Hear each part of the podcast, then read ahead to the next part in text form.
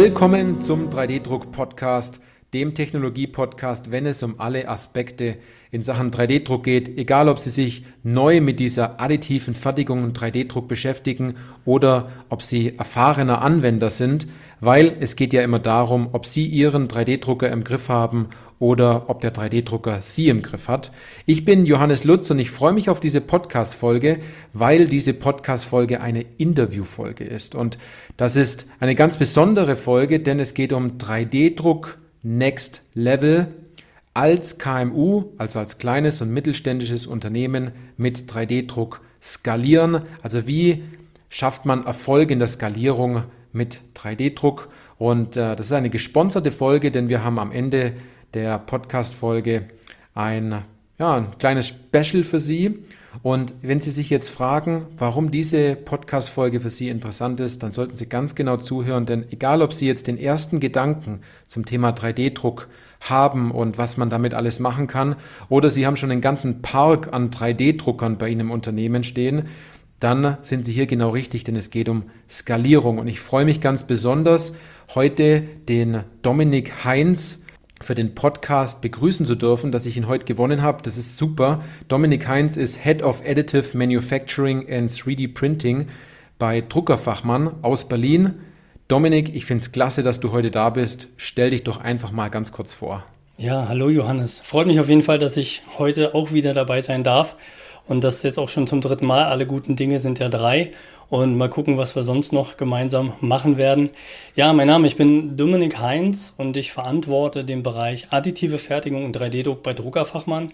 Bin jetzt seit 2018 hier in dem Unternehmen und ja, wir gestalten und unterstützen produzierende Unternehmen, Industrieunternehmen oder auch 3D-Druckdienstleister dabei, den Weg in die additive Fertigung zu gehen. Also wirklich da, wo der Schuh drückt, wo man vielleicht Prozesse erkennt, ähm, die mit vielleicht kleineren 3D-Drucksystemen oder einer gesamten Prozesskette nicht gelöst werden können. Da unterstützen wir ähm, entsprechend die, unsere Endkunden dabei, halt auch in Richtung Skalierung zu gehen, Serienfertigung zu gehen von 3D gedruckten Bauteilen. Genau. Und die Firma Druckerfachmann, für die alle, die uns noch gar nicht kennen, ne, das soll ja auch vor, vorkommen. Also wir von Druckerfachmann, wir optimieren Prozesse und dadurch gewinnen halt unsere Kunden mehr Zeit für ihr Kerngeschäft. Und wir haben halt drei Hauptkerngeschäfte und eins davon ist eben der 3D-Bereich. Ähm, die anderen Segmente sind halt Managed Print Services, Dokumentenmanagement und Computing. Alles, was halt wirklich mit dem Arbeitsplatz zu tun hat. Und ich bin halt speziell für den Bereich 3D-Druck für Sie zur Verfügung. Mhm. Super, also Dominik, danke für deine, deine Vorstellung. Du hast gesagt, du bist zum dritten Mal heute hier. Ich habe mir extra Zeit genommen und äh, habe im Vorfeld mal geschaut, wann du das letzte Mal da warst. Das war nämlich bei Podcast Folge 25. Da haben wir generell um das Thema ja, 3D-Druck gesprochen und dass es möglich ist, Bauteile ähm, in der Serienfertigung von 3D-Druck auch anzuwenden. Mhm. Und der zweite äh, Podcast, den wir schon gemacht haben, das war der Podcast mit der Nummer 65. Ähm, das weiß ich noch, den haben wir gemeinsam beim AM-Forum damals ja. aufgenommen. Mhm. Ähm, da warst du direkt vor Ort. Da ging es um, sie bezahlen nur, was sie auch äh, drucken, 3D as a Service, was auch super interessant ist, dass man zwar einen, eine Maschine bei sich stehen hat, aber nur wenn die Maschine dann auch läuft und man Teile auch herausnimmt, dass es dann auch schlussendlich auch nur etwas kostet. Also ich sehe das eher als eine Investition an. Richtig. Und heute gehen wir nochmal ein Stück weiter und zwar 3D-Druck Next Level, wie man das Ganze skaliert. Und ja, ich freue mich ganz arg darauf, dass wir jetzt miteinander sprechen, denn ich habe ein paar Fragen vorbereitet. Und so die erste Frage, die ich, die ich hier stehen habe, ist, für wen ist Skalierung im 3D-Druck denn generell wichtig? Wer sollte sich denn jetzt bei uns in der Podcast-Folge angesprochen fühlen, ähm, wenn es um 3D-Druck und Skalierung geht? Genau, ist eine sehr gute Frage, Johannes. Also Wen wir primär unterstützen können, wirklich den nächsten Weg zu gehen, den nächsten Schritt zu gehen, ist halt genau derjenige, der sich Stand heute im Unternehmen mit vielleicht eine Person oder zwei Personen, die 3D-Druck im Unternehmen einsetzen und wollen aber ein bisschen mehr haben, wollen zum Beispiel auch mal Vorserienteile produzieren, wollen mal funktionale Bauteile produzieren innerhalb kürzester Zeit, wollen ein pulverbasiertes 3D-Drucksystem bei sich einsetzen, um wirklich finale Bauteile zu, ja, umzusetzen und auch eine Designfreiheit zu haben. Also das Thema auch so Time to Market. Wer fällt da so ein Stück weit mit rein? Also gerade die Segmente Automotive-Bereich, Industrie, Robotik, Konsumgüter und Medizin. Das sind so die Schwerpunkte, wo wir halt sehr aktiv sind, wo auch unsere Kunden sehr aktiv sind und wo wir immer wieder viele, viele Anknüpfungspunkte finden, wo man halt diese Technologie, die wir halt anbieten, entsprechend einsetzen können oder die Prozesskette, die wir da halt einsetzen. Und natürlich auch die, die jetzt schon wirklich 3D-Drucksysteme im Einsatz haben ähm, und schon vielleicht eine kleine Druckerfarm oder so und immer wieder merken, ich habe jetzt hier 10 FDM-Systeme, die entsprechend für mich Bauteile drucken und die Wiederholbarkeit ist nicht wirklich gewährleistet aus irgendwelchen Gründen. Ja, dann macht es vielleicht auch mal Sinn, dass wir uns da bezüglich auch anderen ja, Workflows auch vielleicht mal unterhalten. Mhm, mhm. Ist ja auch generell immer so ein Thema, diese Problematik der aktuellen Unternehmen auch anzugucken. Ne? Lieferketten brechen weg, ähm, man muss auf das Thema Kostenreduzierung gehen und dieser, dieser Punkt Print to Product ist auch ein, ein ganz wichtiger Punkt. Das siehst du bestimmt auch so.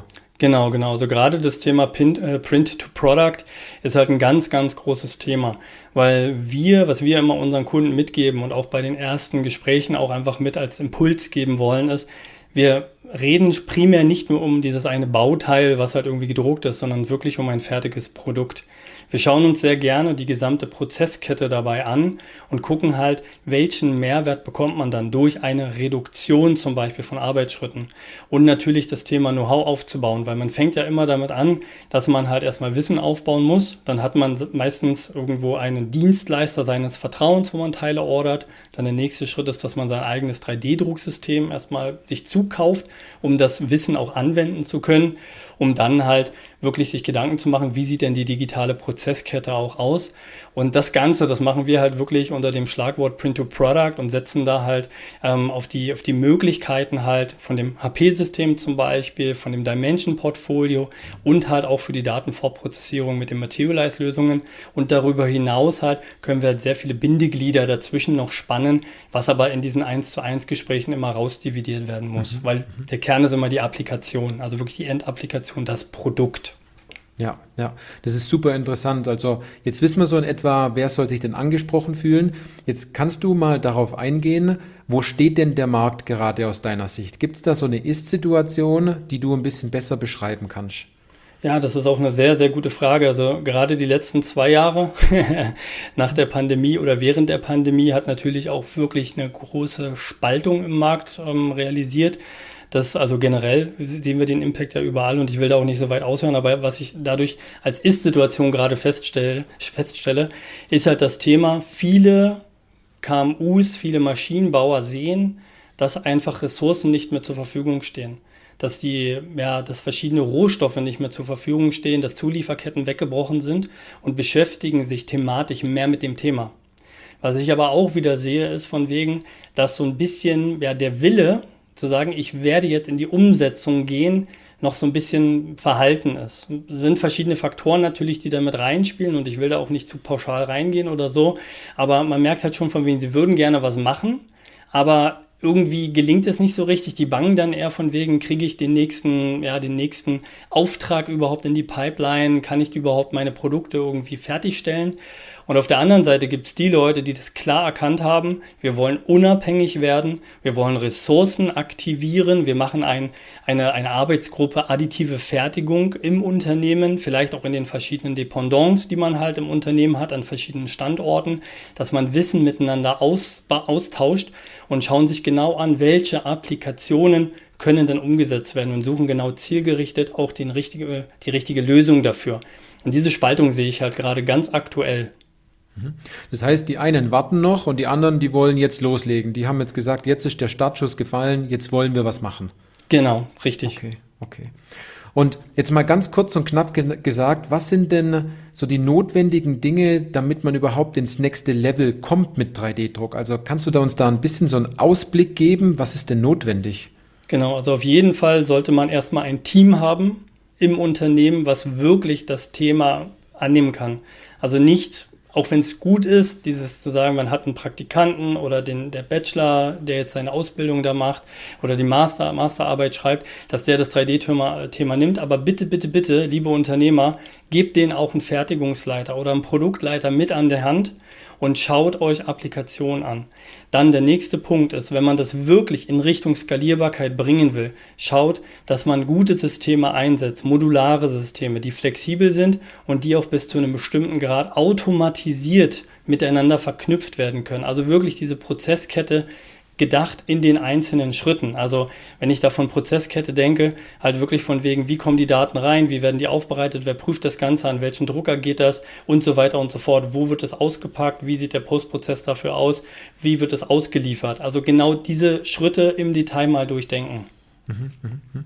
Man steckt sozusagen das ganze Know-how, das man hat, in eine Prozesskette hinein und äh, versucht sich diese Prozesskette aufzumalen, um dann sofort Schwachstellen sozusagen herauszu zu bekommen. Und der Faktor Mensch ist noch eine ganz große Rolle, wenn ich das jetzt so mitbekommen habe. Genau, genau. Da habe ich, da habe ich in einem Termin neulich mal eine sehr schöne, ja, so, so ein Bild mitbekommen, was das aber gut verdeutlicht. Ne? Die letzten 50 Jahre, wenn wir an Produktionsstraßen denken, sollen alle Leute raus aus der Produktionsstraße, alles soll automatisiert werden. Und mit 3D-Druck holt man sich eigentlich die, die Menschen wieder in die Fertigungshallen rein.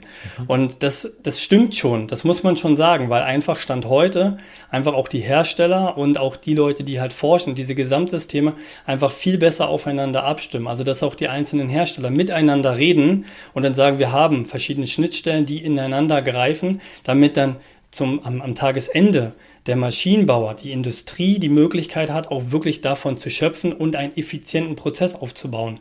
Und das fand ich halt wirklich so eine sehr schöne Verbildlichung, gerade wenn man halt wirklich einsteigt mit dem ganzen Thema 3D-Druck, dass man halt wirklich viele Stolpersteine hat und viel ja, Handwerkszeug mitbringen muss, Wissen mitbringen muss und man sich so ein bisschen von Stöckchen auf Steinchen hangelt. Aber es muss nicht wirklich sein. Es muss nicht wirklich sein, dass es immer nur so Stück für Stück sein muss, sondern man kann das noch ein bisschen ganzheitlicher betrachten. Es gibt ja so die einen, die sagen dann, ja, das machen wir schon die ganze Zeit und äh, wir sind da ja schon gut drin. Aber was sind denn so Dinge, die du schon immer mal sagen wolltest, jetzt in dem Kontext, was jetzt die Hörer vom Podcast wissen müssen? Weil ich glaube, da gibt es immer noch einen Irrglaube da draußen im Markt, der jetzt bezogen auf Skalierung und 3D-Druck herrscht. Also was ich sehr stark in dem Kontext sehe, ist, einfach, dass der Endkunde, der jetzt mal wirklich sagt, er möchte in AM-Technologie investieren, also man sagt jetzt zum Beispiel für 2022, 2023 und die nächsten Jahre oder Vision 2025 ist ja auch immer so ein schönes Thema, Nachhaltigkeit und auch viele weitere Punkte Automatisierung, dass man dann sagt von wegen, man nimmt wirklich ein Budget, man plant dieses Budget auch ein und setzt das auch um. Und das Problem, was ich halt immer wieder sehe, ist, dadurch, dass es so viele Möglichkeiten gibt, und sehr viele natürlich sagen, ja, unsere Lösung, die kann alles, die macht, äh, die druckt sogar Raketentechnologie, mhm. ähm, obwohl es halt einfach das falsche Material vielleicht denn doch wäre. Ähm, Gibt es ja immer mal wieder diese Beispiele, dass man sich da so ein bisschen verunsichern lässt. Das ist natürlich klar bei der Hülle und Fülle. Und ich glaube, jedes Jahr, wenn wir uns die großen Messen angucken, egal ob sie digital sind oder jetzt wieder physisch, wo ich mich schon sehr darauf freue, aber man sieht halt einfach, die Hersteller werden mehr, die Lösungen werden mehr. Und da finde ich es gerade sehr, sehr wichtig, einen guten Partner an, die Seite, an der Seite zu haben, der halt auch mal so ein bisschen auch vielleicht unabhängig draufschaut, sich den Prozess anguckt und dann auch entsprechend entscheidet. Und, und da wollen wir natürlich auch entsprechend unterstützen, dass man wirklich schaut von wegen, was habt ihr denn jetzt aktuell? Und wenn wir das zum Beispiel Stand heute nicht liefern können, dann können wir, so wie bei dir, Johannes, ne, von wegen gerne entsprechend vermitteln und auch wirklich sagen von wegen, guck mal, sprich doch mal mit dem Johannes, der kann da noch mal vielleicht ein bisschen genauer drauf gucken oder der kennt da noch jemanden im Netzwerk.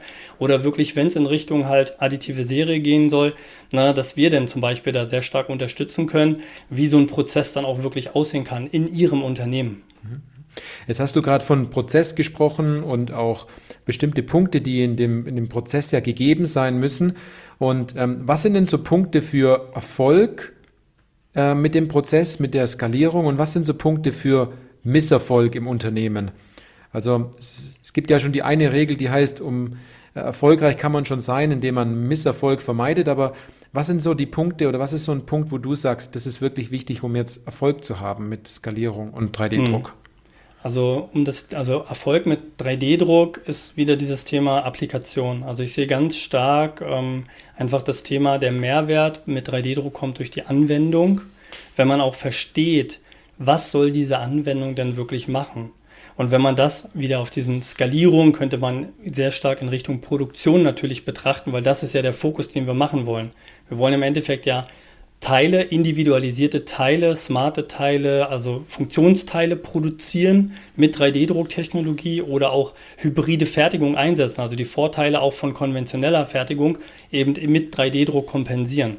Und wenn man sich jetzt dort dieses Bauteil anschaut und einfach mal überlegt von wegen, auch wenn wir das in der ersten Iteration oder, oder in ein Produkt gegossen haben, was jetzt auf Metall zum Beispiel basiert, muss es das wirklich sein? Wo haben wir diese Belastungen? Und wenn man das mal ein bisschen konsolidiert betrachtet und überlegt von wegen, kann man da vielleicht einfach Mehrwerte rausholen? Muss denn der Arbeitsschritt immer sein, ich drucke das, ich biege, äh, ich biege das, ich fräse das zum Beispiel, ich muss hier eine Passung mit eingeben? Oder kann man sagen, von wegen dieser Gesamtprozess von diesen verschiedenen Arbeitsschritten kann man durch ein ja, intelligentes, funktionales Teil zum Beispiel reduzieren? Dann hat man schon einen Grundstein gelegt für eine Skalierbarkeit. Der nächste Punkt, Skalierbarkeit, ist auch die Wiederholbarkeit natürlich. Also sprich, dass man überhaupt die Möglichkeit hat, das Teil heute zu drucken, das morgen zu drucken, 100 Stück davon innerhalb von einem Tag zum Beispiel zu drucken oder auch Tausende.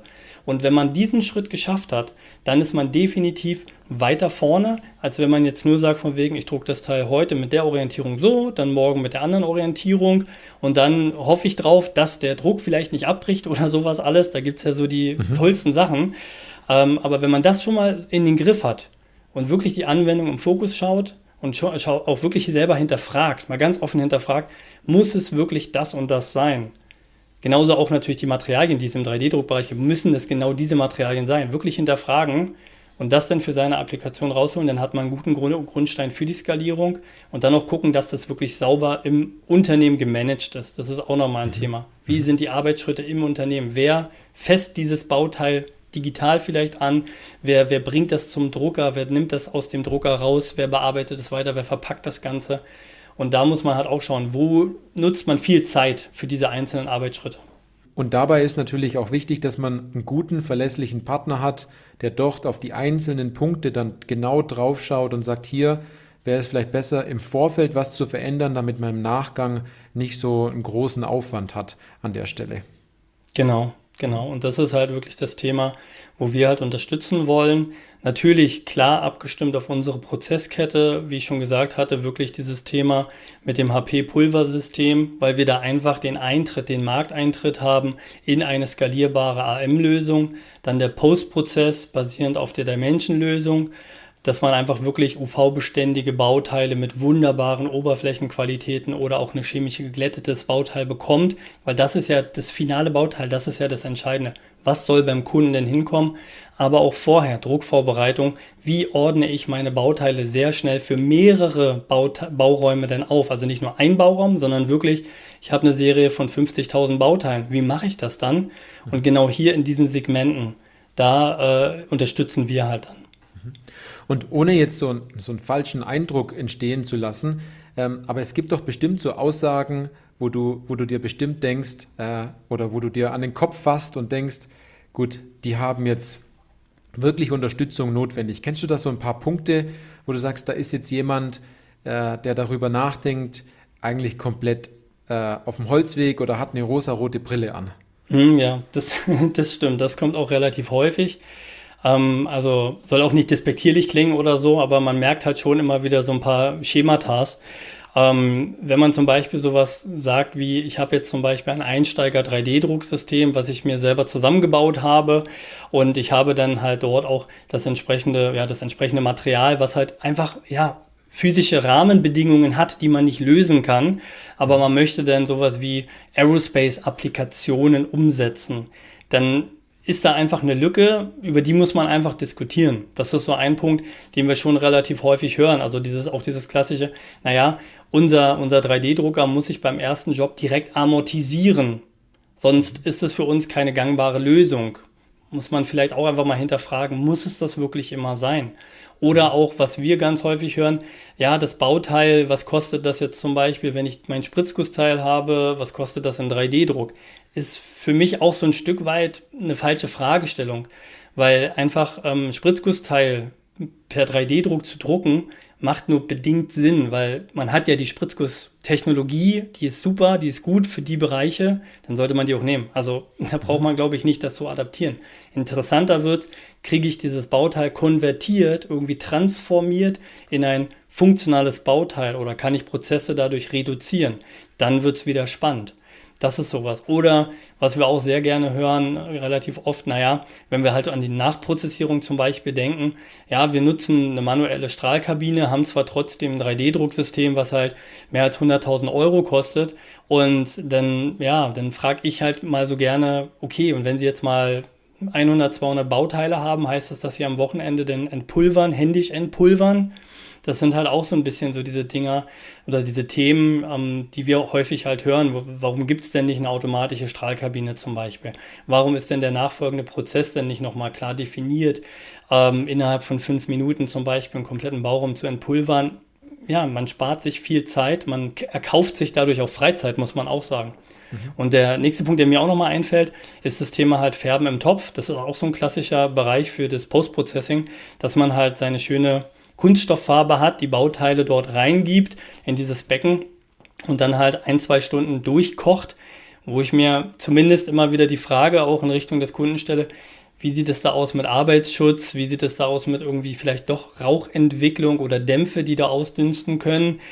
Ist es nicht smarter, wenn man sagt, man nimmt einen Bauraum, macht es halt eben dann eine Lösung, die wirklich äh, gefärbt wird, also wo der Endbenutzer, der Bearbeiter eigentlich nicht mehr Berührungspunkte mit dem, mit dem Objekt hat, mit, den viel, mit der Vielzahl von den Objekten, sondern der holt es halt nach zweieinhalb Stunden aus, diesem, aus dieser Lösung, aus dem Gerät halt raus und die sind fertig, fertig gefärbt, UV-beständig, mhm. mit einer Wiederholbarkeit in einem Automotive-Schwarz zum Beispiel. Ähm, das ist halt immer so ein bisschen das Thema, wo wir merken, Mensch, da wollen wir gerne helfen, da wollen wir gerne unterstützen. Ähm, das sind halt immer so die, die, die springenden Punkte. Ja. Mhm. Es ist ganz interessant, was du gerade sagst, denn mir ist da eines aufgefallen. Man nutzt sozusagen eine Technologie von morgen, also 3D-Druck, additive Fertigung, egal welche Technologie jetzt äh, oder welche Drucktechnologie, aber im Nachgang ist Mittelalter angesagt. Handarbeit, man macht so sein eigenes Ding und äh, dann, dann steht man vor dieser Strahlkabine oder äh, meint, dort etwas aufkochen zu müssen, äh, geschweige denn, ob das dann immer auch gleichmäßig dann auch so rauskommt. Und ich kann mir schon vorstellen, dass es danach auch immer eine Riesensauerei ist. Mhm. Ne? Aber es ist ganz interessant, da, da würde ich mir jetzt an den Kopf langen und sage, warum, warum setze ich denn eine Technologie von morgen ein und das nur bis zu einer bestimmten Schnittstelle und äh, dann gehe ich wieder in die Handarbeit über. Genau, ja, ja nee, das ist wirklich der Punkt, ja. Und äh, jetzt noch eine weitere Frage. Jetzt, jetzt habt ihr ja schon einiges umgesetzt. Hast du ein, zwei Anwendungen oder auch Beispiele von euren Kunden, wo du sagen kannst, genau in der Zusammenarbeit jetzt mit euch, mit Druckerfachmann und mit dir an der Spitze habt ihr jetzt schon tolle Ergebnisse erzielt? Hm, genau. Also da, da haben wir auch ein paar, ähm, die ich zumindest mal so ja, kundtun kann. Mhm. Natürlich ein bisschen anonymisiert, das ist halt immer das Thema. Ne? Maschinenbau, Sondermaschinenbau und so sind ja immer NDA-Themen, aber zumindest äh, gibt es da so ein paar Themen. Zum Beispiel ein Kunde, der hat mich neulich angerufen, von wegen, der ist so im Großmaschinenbau tätig und der hat halt ja, pneumatische Drucklösungen die er entsprechend produziert. Und er hatte bisher immer, immer dieses Thema da dran von wegen, naja, dass die 3D-Druckteile, die über einen Dienstleister bezogen hat, dass die nicht UV-beständig sind und auch nicht druckdicht. Was ja bei der Pneumatik, also die sind ja einfach gebrochen, sind dann einfach durch den Druck, der da drauf herrscht, sind halt rausgebrochen. Mhm. Und er freut sich jedes Mal, wenn er seine Teile rausnimmt, wenn er die entsprechend einfärbt und dann halt wirklich in die Anwendung bringt und mal locker flockig ja knappe 40 Bar dauerhaft draufgeben kann bei einer Wandstärke von ungefähr 4 bis 6 Millimetern. Also das ist einfach mal so, wo einfach mal so, Mensch, das gefällt ihm. Ne? Das ist halt super und da weiß er, das war eine gute Entscheidung, da in diesen Bereich zu investieren. Mhm. Ein anderes Fallbeispiel, ähm, was im letzten Jahr auch wieder im Zuge von dem Corona ähm, so ein bisschen aufge, aufgegleist ist. Und zwar ein Kunde von uns, da kann ich auch den Namen nennen, das ist die Firma Encircuit aus Dresden. Die hat an dem Projekt Restart 19 von der Universität Halle, also Uniklinikum Halle war das, ähm, mhm. teilgenommen. Das Thema war, dass sie dort ein Konzert testweise etablieren. Also die wollen ein Konzert durchführen mit 4000 Besuchern und analysieren, wie sind denn die Bewegungsprofile, wie lange war denn welcher Besucher mit wem im Kontakt. Und äh, unser Kunde in Circuit, die haben dort entsprechende Tracker konzipiert, die halt in-house mit diesen Chipsätzen, also Bewegungsdetektoren gefertigt, wo die Chips halt gefertigt werden und wo auch die Gehäuse direkt über das 3D-Drucksystem produziert worden sind, also mit dem HP-System, was dort eingesetzt worden ist. Und da konnten sie halt innerhalb von, das waren, ich muss kurz überlegen, sechs Wochen, genau, innerhalb von sechs Wochen haben die 4000 von diesen Trackern mit allen Komponenten, die man dafür benötigt, plus Ladeschale, Ladekoffer, also alles, was dazu ist, komplett als eine Lösung etabliert und, und unterstützt halt einfach dabei von wegen, wie kann man präventiv auch solche Eventformate in Zukunft auch durchführen und wie schlimm ist es dann auch wirklich als Impact. Mhm. Also wie lange war die Berührungszeit oder die, wie nah war man an den anderen dran, zum Beispiel an den Besuchern und so. Total spannendes Thema. Ja, ja. Toll, dass da 3D-Druck so toll zum Einsatz kam an der Stelle. Ja, und auch gerade diese Flexibilität, dass man mal sagt, das Gehäuse wird irgendwie, man braucht einen Konnektor an der einen Seite, das wird da entsprechend umgebaut oder man braucht da entsprechend einen Schnappverschluss, damit es draußen auch entsprechend installiert werden kann, ähm, wasserdicht oder, oder regenwitterungsdicht zum Beispiel, witterungsgeschützt. Ähm, das sind halt alles so Eigenschaften, die halt zumindest bei dem System halt gleich mit dazukommen und man hat da halt schon eine große, große Möglichkeit. Mhm. Ähm, dann noch ein dritter Punkt, der mir noch einfällt, ein Anwendungsfall, da hatten wir Anfang des Jahres einen Rollout gehabt bei einem, bei einem Kunden von uns und äh, der war erst ein bisschen skeptisch, als wir ihnen so diese, ich sag mal, das Starterpaket ähm, verkauft hatten für den Weg in die additive Fertigung, also Drucksystem, ein bisschen Post-Processing und ein Stück Software für die Datenvorbereitung und der war so skeptisch, als das alles da stand. Der, hat, der erste Druckjob wurde gestartet, das wurde dann geprüft, alles super, hat alles gut funktioniert. Und dann ging es halt wirklich um das Thema Post-Processing, Entpulvern der Bauteile. Genau das ist so ein Klassiker. Und dann hat er diesen kompletten HP-Bauraum, haben sie ausgepackt, haben den dann in die entsprechende Dimension PowerShot C reingeworfen, haben dann aufs Knöpfchen gedrückt. Ja, und dann nach knapp acht Minuten war der komplette Bauraum entpulvert. Und das Grinsen, also das war, ich sag mal, derjenige, der Kunde von uns, der hat fast im Kreis gegrinst, weil der wirklich, der war so baff, der war so baff, dass das wirklich so funktioniert und dass das halt nicht nur dieses, dieses Marketing-Thema ist oder dieses Verkäuferthema, ja, wenn sie das haben, dann funktioniert das alles total super und so. Nee, der hat das gesehen, das funktioniert das Training ging total einfach. Es ist einfach zu bedienen und so diese modulare Aufteilung, Druckprozess, auspacken, entpulvern. Mhm.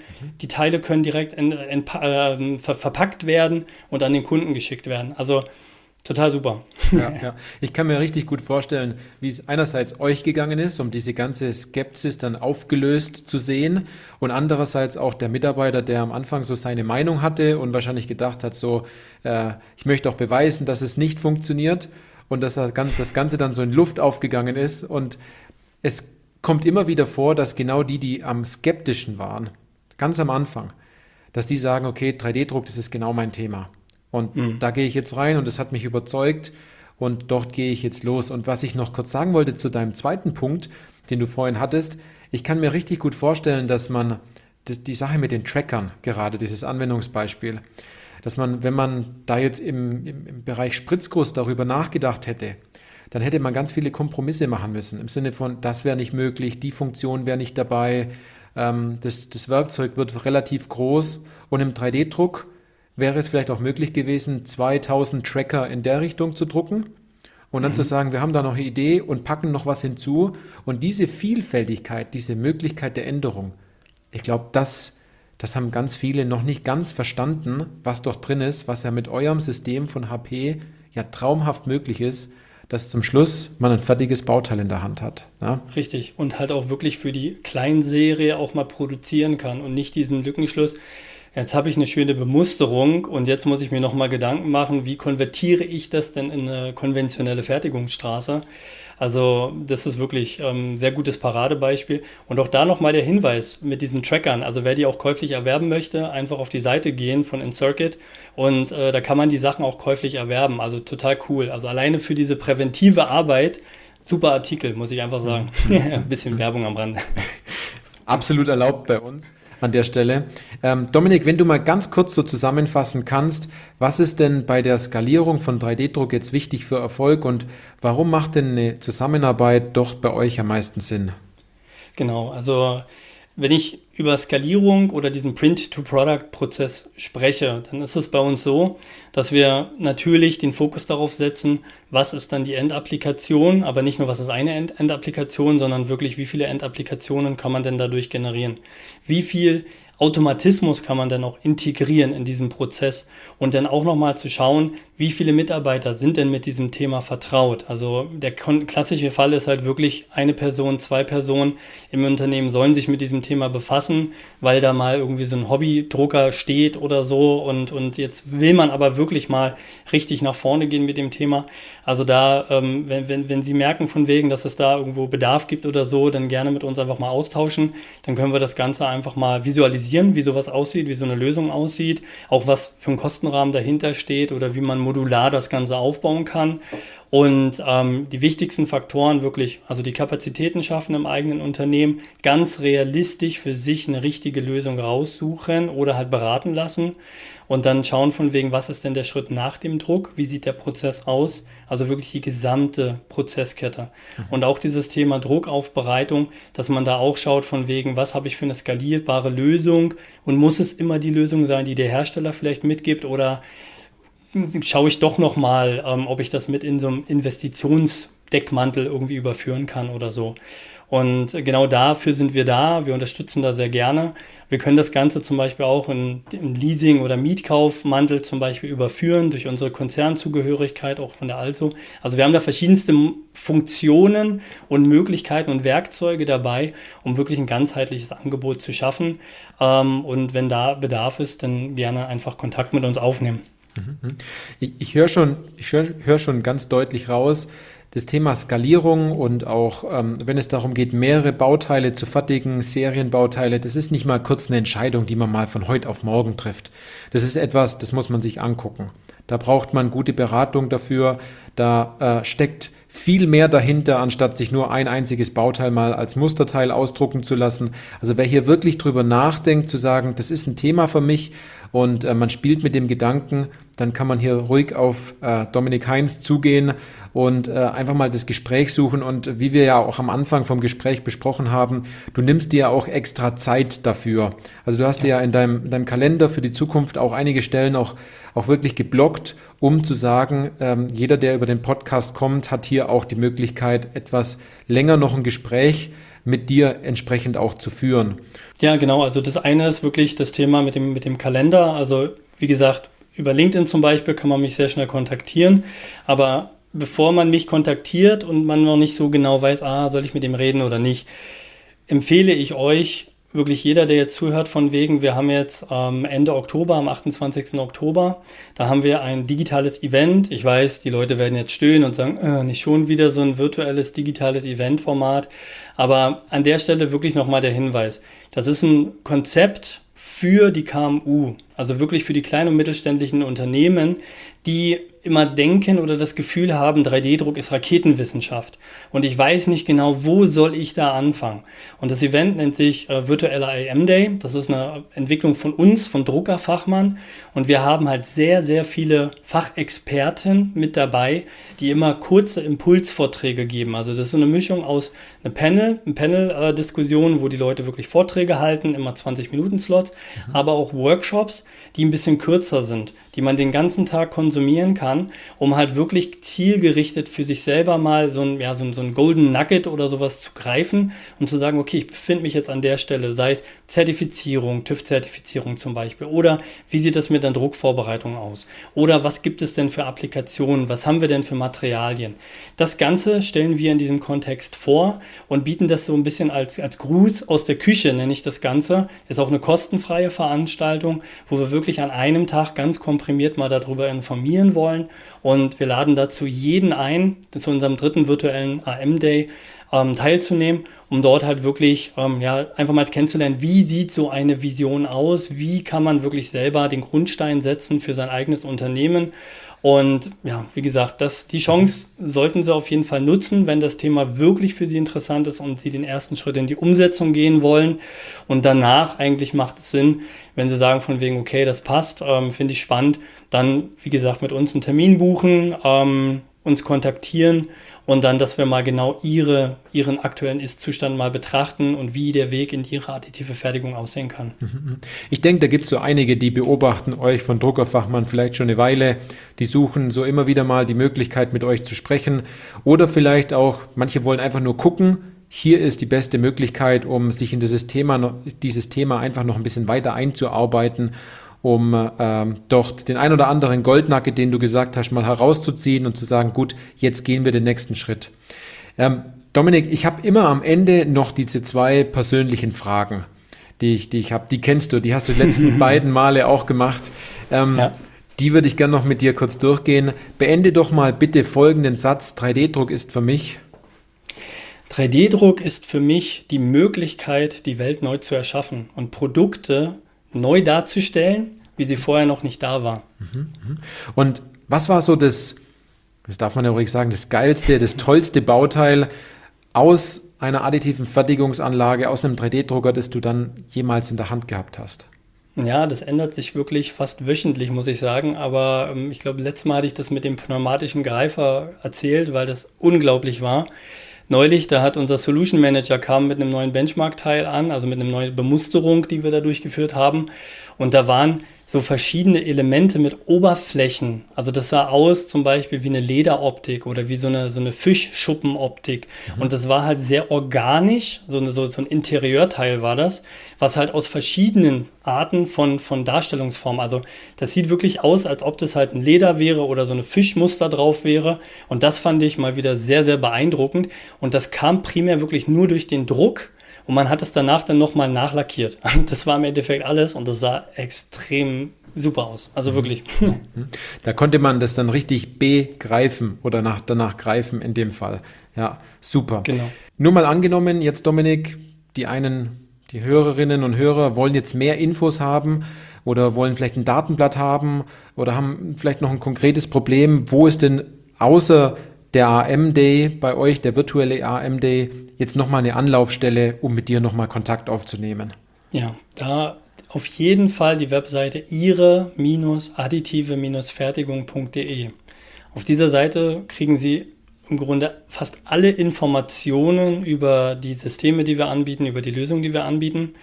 Aber was viel wichtiger ist, ist, glaube ich, der Wissensbereich den wir oben eingerichtet haben, wo Sie unter anderem ein Handbuch erwerben können zu der HP-Technologie und dem Dimension-Prozess, also Schritt für Schritt, wo man halt wirklich tiefergehend 140 Seiten auf 140 Seiten gucken kann, wie kann man konstruieren für diese Technologie.